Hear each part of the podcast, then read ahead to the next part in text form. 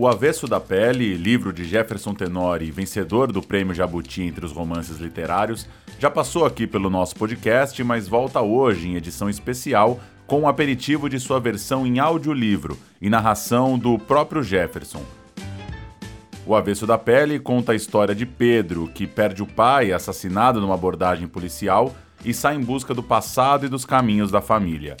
Uma trama típica de um país marcado pelo racismo e por um sistema educacional falido. Na prosa do autor nascido no Rio e radicado em Porto Alegre, que fez com essa obra a sua estreia na Companhia das Letras. Uma entrevista com Jefferson foi lançada aqui no podcast na edição 116, em agosto de 2020. Mais recentemente, no episódio 175, agora em fevereiro de 2022, o nosso formato de clube de leitura também abordou o livro. Agora, antes de começar a ouvir o avesso da pele, pedimos para o próprio Jefferson nos contar sobre a experiência de ir para o estúdio e produzir essa versão em áudio.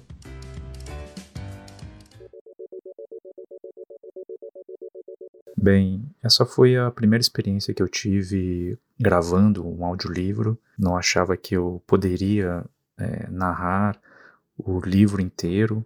E, e foi uma experiência muito bacana porque eu pude revisitar o meu livro agora como leitor e me comovi também em alguns trechos porque me remeteu também a todo o processo criativo para chegar nessa versão do avesso da pele.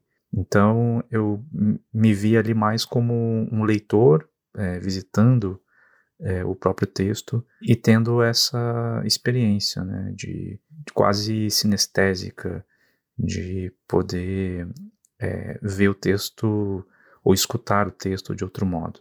Então eu acho que o audiolivro ele é uma outra experiência de leitura e no mundo em que a gente tem tantos podcasts né, e, e tanta coisa voltada para ouvir Acho que o audiolivro é, também cumpre esse papel de oferecer uma outra experiência de leitura. Fique agora então com os dois primeiros capítulos da primeira parte de O Avesso da Pele, de Jefferson Tenório, na voz do próprio autor. O audiolivro completo pode ser encontrado nas lojas Kobo e Play Livros.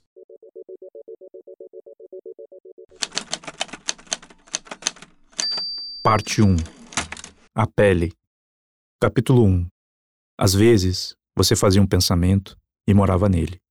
Afastava-se. Construía uma casa assim, longínqua, dentro de si. Era esse o seu modo de lidar com as coisas. Hoje, prefiro pensar que você partiu para regressar a mim. Eu não queria apenas a sua ausência como legado. Eu queria um tipo de presença, ainda que dolorida e triste e, apesar de tudo, nesta casa, neste apartamento, você será sempre um corpo que não vai parar de morrer. Será sempre o pai que se recusa a partir.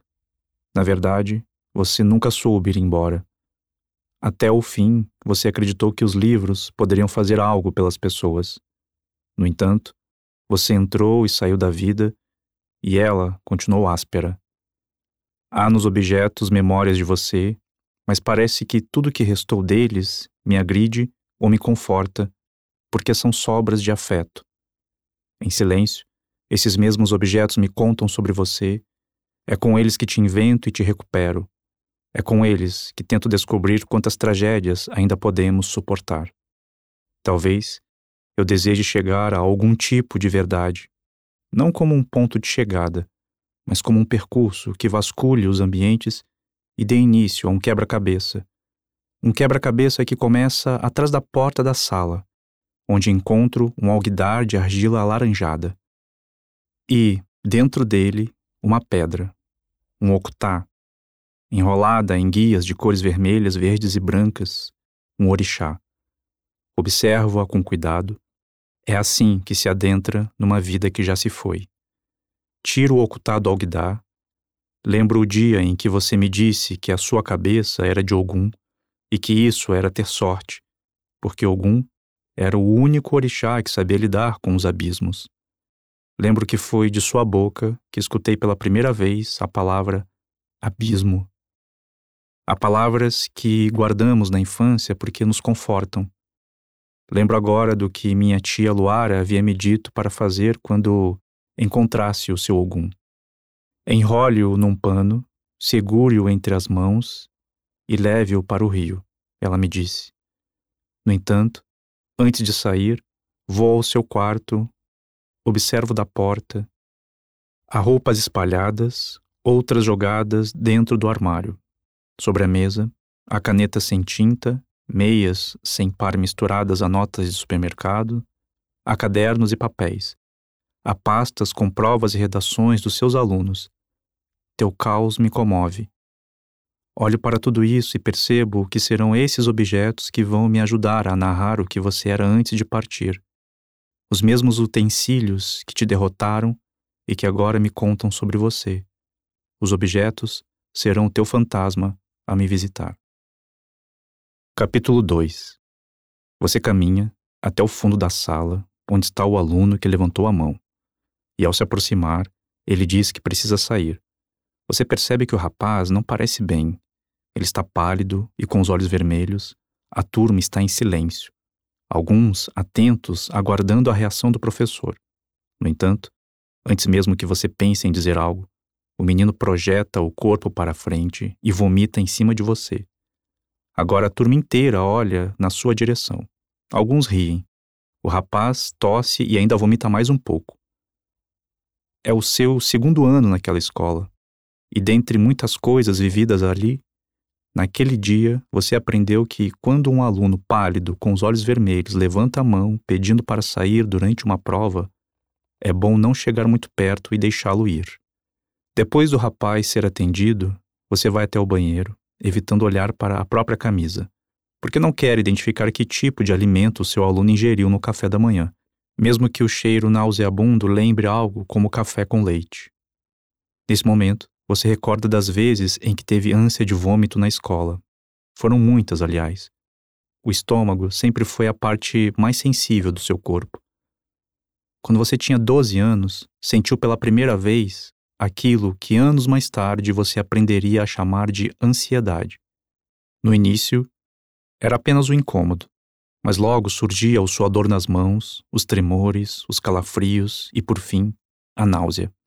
Na sexta série, você teve o seu primeiro ataque de ansiedade por causa de um buraquinho no assoalho e também porque ouviu do professor de ciências que o Sol iria explodir dali a alguns tantos bilhões de anos.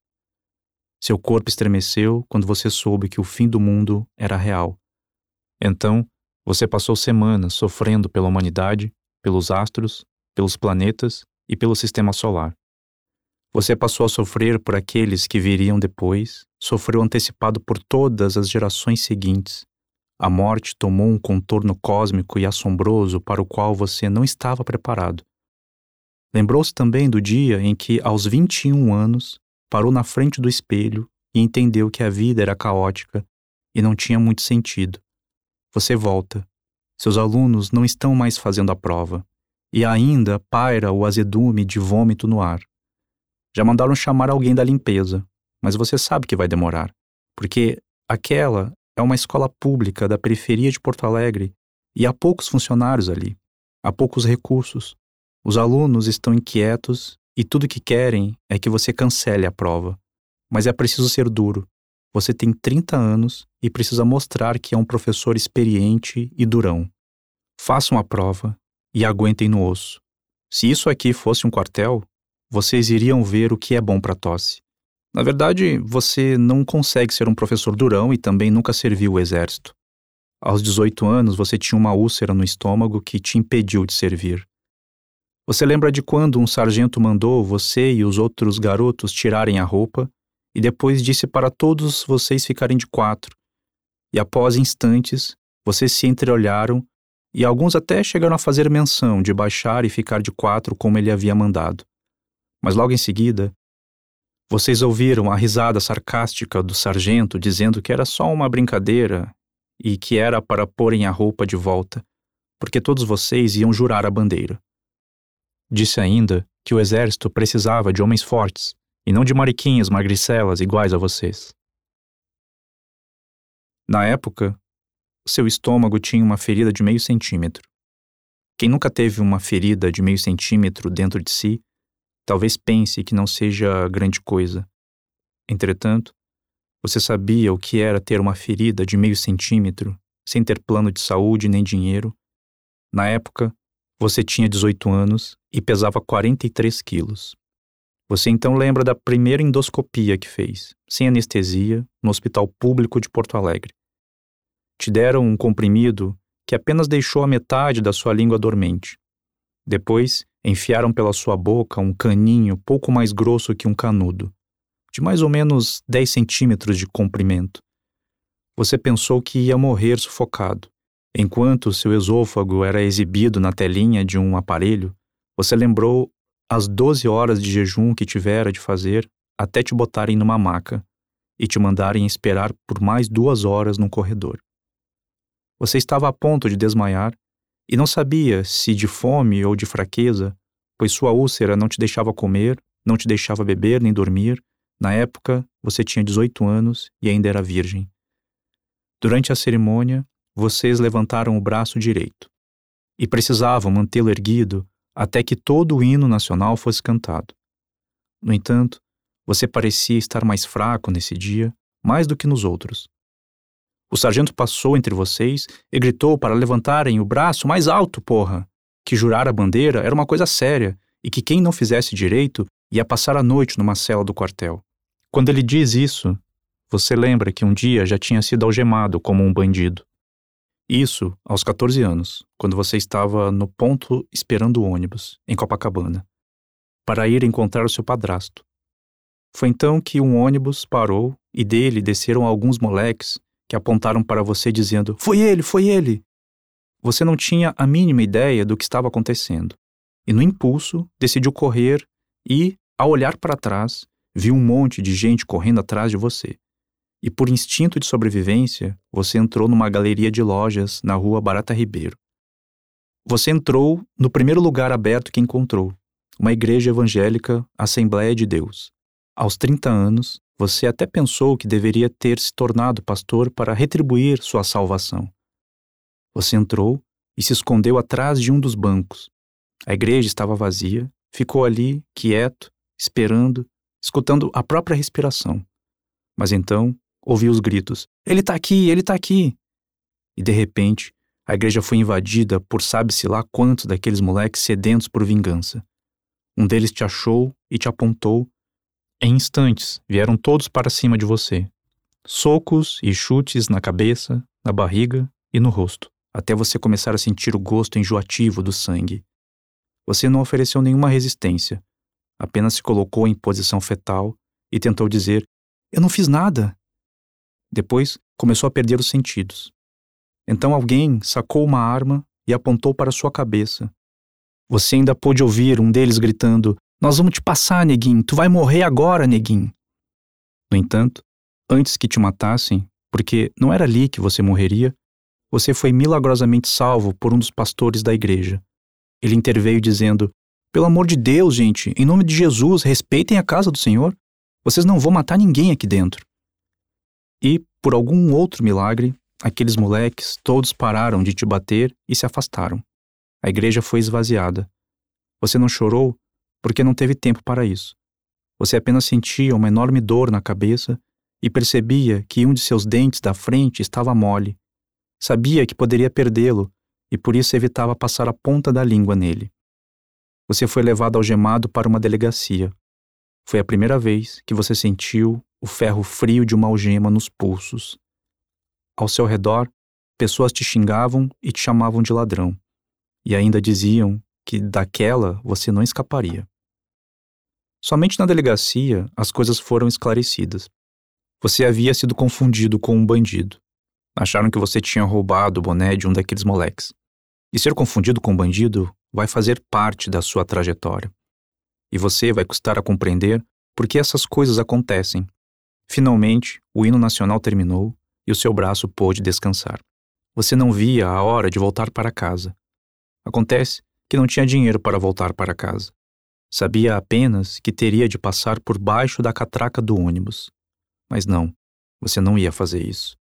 Você estava com 18 anos, pesava 43 quilos, tinha uma úlcera no estômago, mas ainda tinha dignidade. Você vai entrar e sentar no fundo do ônibus.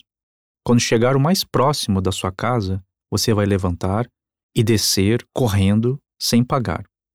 O sinal da saída toca. Os alunos levantam e te entregam a prova. Você não está bem. Após alguns períodos e um vômito na camisa, você só quer ir para casa, tomar um banho e descansar. Mas você não pode fazer isso, porque tem mais 10 períodos de 50 minutos pela frente. Você se transformou numa máquina de dar aulas, numa máquina de dar explicações, numa máquina de ei, já pedi silêncio, numa máquina de ei, preste atenção, uma máquina de não pode ir ao banheiro agora, uma máquina de paciência para não espancar aqueles alunos que não querem saber nada de orações subordinadas. Você também não quer saber de orações subordinadas. Mas a escola foi feita para isso. Foi feita para aborrecer os alunos. E você sabe que é parte dessa chateação.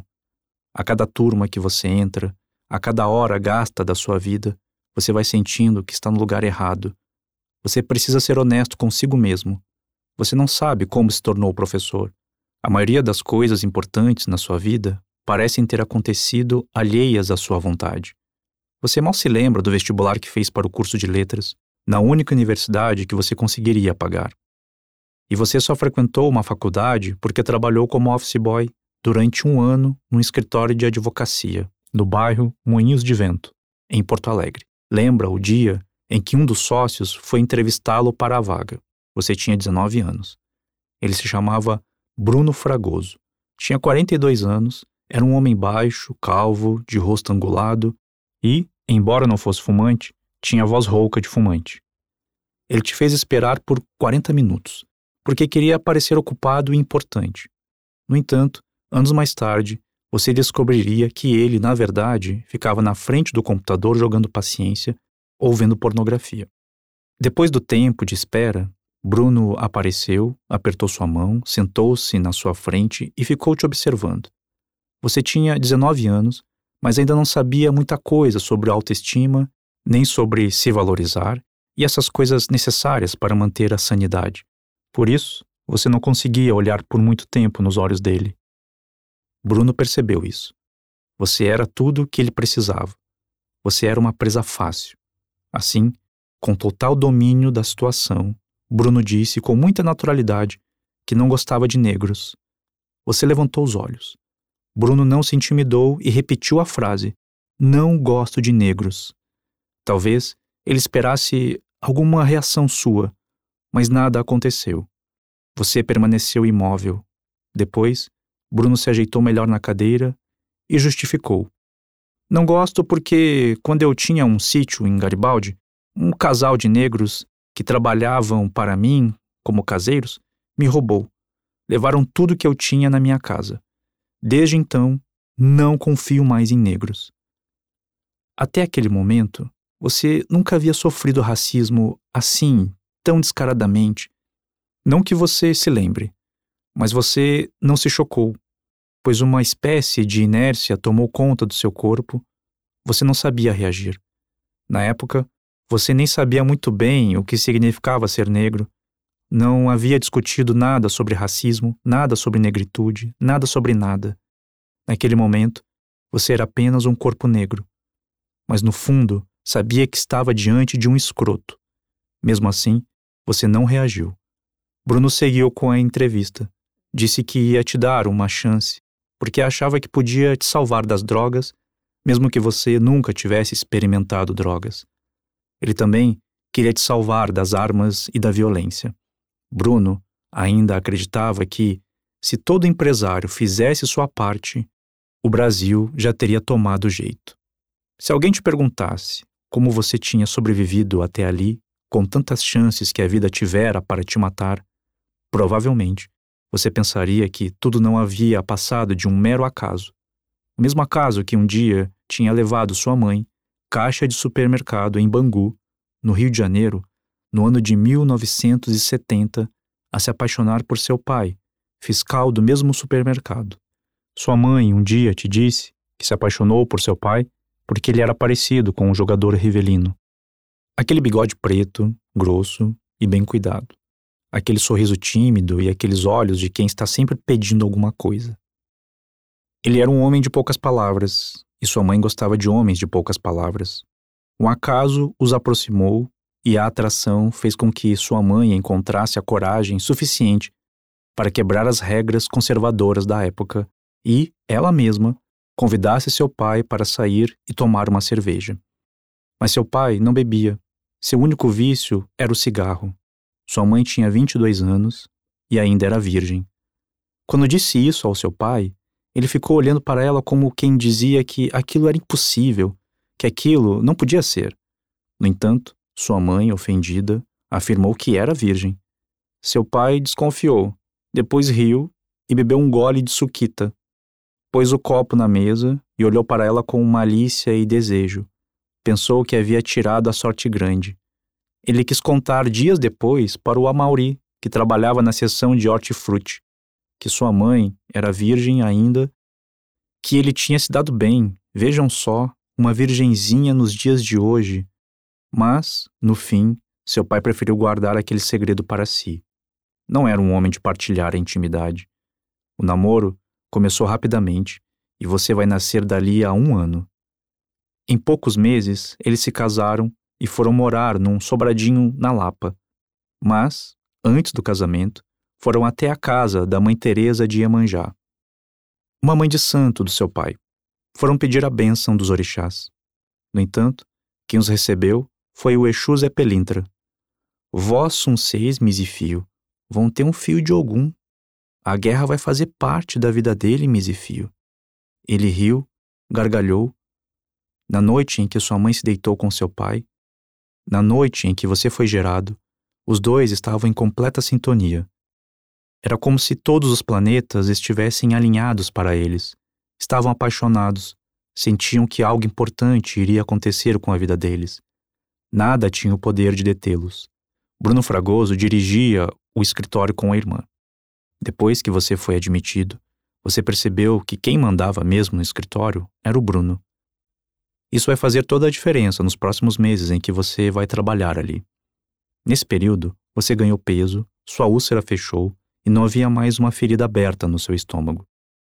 Mas às vezes, quando você chora, quando lembra que pode chorar, você tem a sensação de que aquela ferida de meio centímetro sempre esteve dentro de você, desde o momento em que nasceu até a sua vida adulta.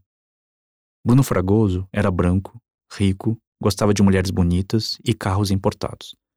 Todo tipo de clichê possível para um homem branco e rico. O teu colega e amigo de infância, o Juarez, disse uma vez que ele era um babaca. E, depois de ouvir aquilo, sempre que vocês queriam falar do chefe, vocês usavam a palavra babaca. Juarez era branco, vindo do interior, depois de terminar o ensino fundamental, tinha vindo tentar a vida em Porto Alegre e custara a conseguir o um emprego naquele escritório. Vocês se conheceram na escola estadual Monsenhor Leopoldo Hoffman, no período noturno. Você tinha 17 e o Juarez, 15. Ele veio para a capital deixando a vida pacata do município de Sertãozinho do Sul, porque não queria ser igual ao pai, queria estudar e sair de lá.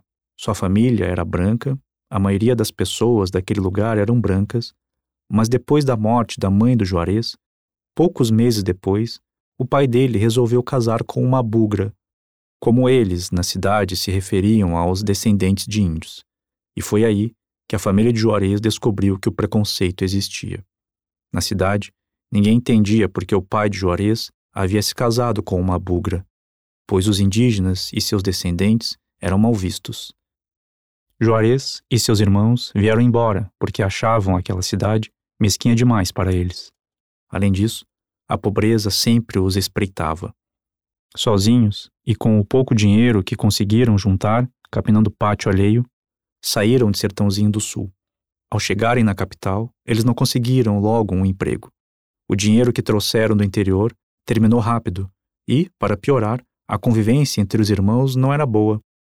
Principalmente depois que Juarez descobriu que Júlio, o irmão mais velho, tinha começado a vender drogas.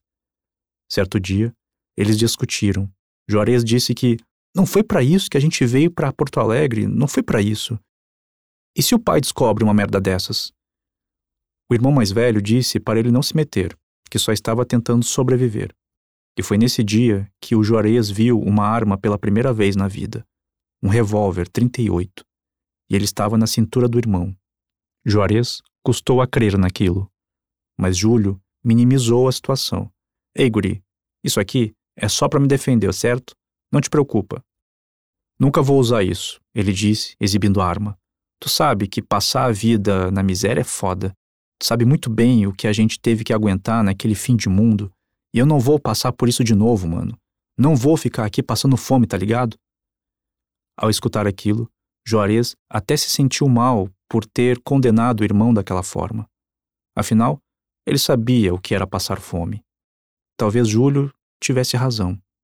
Voltar a ser miserável, voltar a não ter o que comer, a não ter o que vestir, não. Isso não. Em algumas semanas, Juarez foi convencido e começou a vender drogas junto com o irmão. Quando você sai da escola, tem a sensação de que fracassou novamente com os alunos. O menino que vomitou em você ficou bem, mas você não. Ir para casa é uma das poucas coisas que te dão prazer ultimamente. Você também deixou de ir ao terreiro da Mãe Teresa de Iemanjá. Primeiro, a desculpa foi a falta de tempo. Depois, você se acomodou, e a única coisa que você preservava de sua fé era o seu ogum, simbolizado num okutá, que você punha atrás da porta. Ao chegar, abre a geladeira e, lá dentro, não há nada além de uma garrafa de água e sachês de mostarda, sobras de um cheeseburger que você pediu ontem Precisa ir ao supermercado. Você continua olhando para a geladeira e lembra que agora aquele espaço vazio é uma opção sua, porque teve preguiça de ir ao supermercado, enfrentar a fila e tudo mais. Hoje você tem um pouco mais de dinheiro, mas não tem paciência. Você volta a lembrar do Juarez quando também tinha a geladeira vazia. Na época, seu amigo já havia terminado o ensino médio e começara a trabalhar numa rede de supermercados como empacotador. 12 horas por dia. Ganhava pouco, muito pouco. Só o suficiente para pagar um quartinho que dividia com outro rapaz. Um dia, você e o Juarez foram a uma danceteria. Ele disse a você que estava preocupado com o irmão vendendo drogas e que ele tinha medo de continuar naquela vida. Não te contou que também havia começado a vender drogas. Aquela era a danceteria preferida de vocês. Tocava muita coisa: charme, rap, e funk. Tim Maia e Racionais eram o ponto alto da festa. Vocês treinavam os passinhos de dança em casa para chegar lá e impressionar as garotas. Na época, vocês sabiam que só teriam chance com elas se soubessem dançar. Ao som de rap da diferença, qual a diferença entre o charme e o funk? Vocês começavam a circular pelo salão atrás das meninas. Mas acontece que vocês nunca eram bem-sucedidos. Vocês eram magros demais, feios demais, e então para compensar, vocês rebolavam, suavam e nunca erravam os passinhos. Mesmo assim, vocês não tinham chance. Faltava em vocês o carisma dos pegadores. As garotas simplesmente não olhavam para vocês. A noite avançava e você e o Juarez iam embora sem ter ficado com ninguém. E foi assim durante quase toda a adolescência. Na saída das danceterias, já ao amanhecer, vocês ainda tinham de escolher entre comer um cachorro quente e pegar um ônibus para ir para casa. Mas a fome era maior. Vocês então voltavam a pé para casa e dividiam um cachorro quente. Vocês eram jovens, portanto, uma caminhada de 50 minutos após uma noite correndo atrás das meninas e executando passinhos não era grande coisa. Quando você chegava, sua mãe abria a porta, dizia que não tinha dormido porque havia passado a noite inteira preocupada, que a cidade de Porto Alegre estava ficando muito violenta. Você a escutava com paciência, mas tudo o que você queria era deitar na sua cama, se masturbar e dormir. E era isso que você fazia. Aliás, você descobriu a masturbação por volta dos 10 anos, e desde então aprendeu o quanto ela te fazia bem em determinados momentos. Aos 10 anos você ainda não ejaculava, mas, nas primeiras vezes que se masturbou, você não fazia ideia de que essa prática seria a sua companheira de solidão. Depois de se masturbar, pensando nas garotas que você tinha acabado de ver e não te deram a mínima, uma espécie de vazio, seguido de sonolência e lassidão, tomava conta do seu corpo. Agora, passados tantos anos da sua adolescência, toda vez que você acorda e põe a mão ao lado na sua cama, você se pergunta se não deveria ter insistido com Elisa, se não deveria tê-la perdoado. Mas não. Você se tornou orgulhoso demais. Você tem 52 anos e não sabe mais perdoar. Você levanta, é sábado, dia ensolarado. Vai dar uma volta pelas ruas de Porto Alegre. Você põe os fones de ouvido e sai escutando Abundantemente Morte, do Luiz Melodia.